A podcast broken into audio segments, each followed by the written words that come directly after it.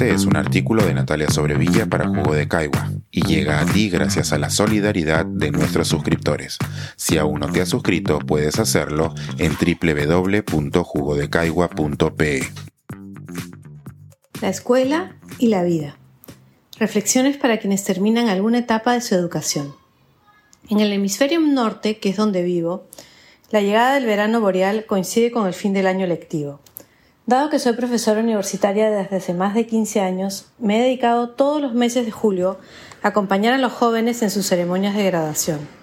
Visten toga y birrete, y para algunas de las ceremonias yo también visto mi elaborada capa escarlata con cintillo azul eléctrico y gorra de terciopelo que muestra a quien lo sepa interpretar que ostento un doctorado de la Universidad de Londres.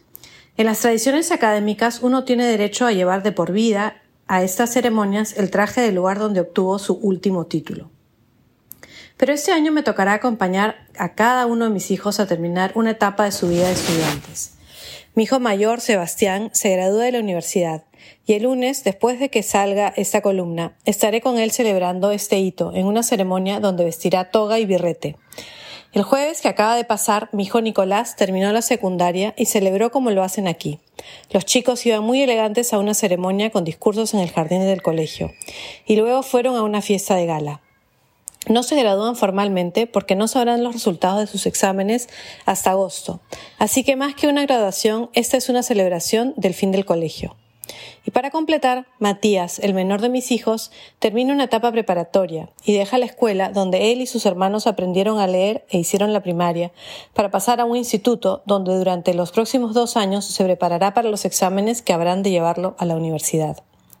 Se trata de un momento de grandes cambios en mi familia, ya que después de 16 años dejaré de ir a la misma escuela donde llevé a mis tres niños a que aprendieran las primeras letras, para luego convertirse en adolescentes y poco a poco aprendices de adultos. Tantos años de graduar a universitarios y de oír los discursos de quienes los despiden vestidos de grandes galas no me han terminado de preparar para despedir estas etapas. Es algo que solo se logra hacer en el camino mismo, cuando nos sucede. Porque al final las graduaciones son eso, despedidas que marcan la separación entre un momento en la vida y otro.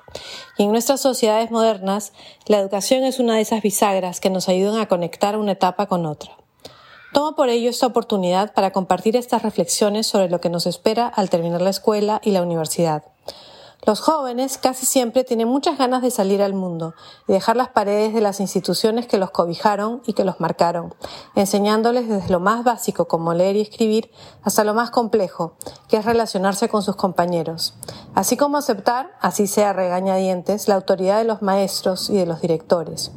Al final lo que, se lo que aprendemos en las aulas es mucho más que lo que se imparte en las clases. Lo que podamos saber sobre historia, geografía, biología, química o cálculo nos puede ser útil o no, pero aprender a cómo relacionarnos con las personas variadas y entender cómo funcionan las reglas en las organizaciones sociales resulta aún más importante. La escuela y la universidad no son más que pequeños microcosmos donde formamos parte de una organización social y lo que observemos ahí importa, porque así lo hayamos pasado bien o mal, así fuéramos buenos o malos alumnos, nos enseñan a cómo comportarnos, a cómo aprender y a cómo compartir. Al salir de la escuela y la universidad se nos abren una infinidad de oportunidades. Podemos trabajar, seguir estudiando, viajar, pero ya no tenemos una estructura que nos indique qué paso seguir, qué examen aprobar, qué título obtener. Al salir de la institución ya no queda más que ir buscando el camino propio y de a pocos iremos encontrando por dónde nos lleva. Y esto puede verse como un reto inmenso o como una gran oportunidad, aunque en el fondo sea un poco de ambas. Es un momento entonces para comenzar a desplegar las alas, y eso puede ser tanto una invitación seductora como una experiencia de incertidumbre, pues se abre el espacio para hacernos preguntas sobre quiénes somos, qué queremos y a dónde vamos. La escuela y por extensión la universidad, para quienes siguen en el camino de la educación, es una etapa que algunos disfrutan más que otros, pero que nos marca y que nos hace quienes somos. Al salir al mundo, a dejar alguna, alguna huella en él, llevamos con nosotros lo que hemos aprendido en las aulas, que, como dije, no conlleva solo lo académico. Así que ahora, mientras se despiden de sus diferentes etapas en la educación, les digo a Sebastián, Nicolás y Matías, alas y buen viento para todo lo que trae el futuro. La escuela quedó atrás, pero confío que se llevan con ustedes los aprendizajes. Pensar, escribir, editar, grabar, coordinar, publicar y promover este y todos nuestros artículos en este podcast cuesta y nosotros los entregamos sin cobrar. Contribuye www.jugodecaigua.pe barra suscríbete y de paso espía como suscriptor nuestras reuniones editoriales.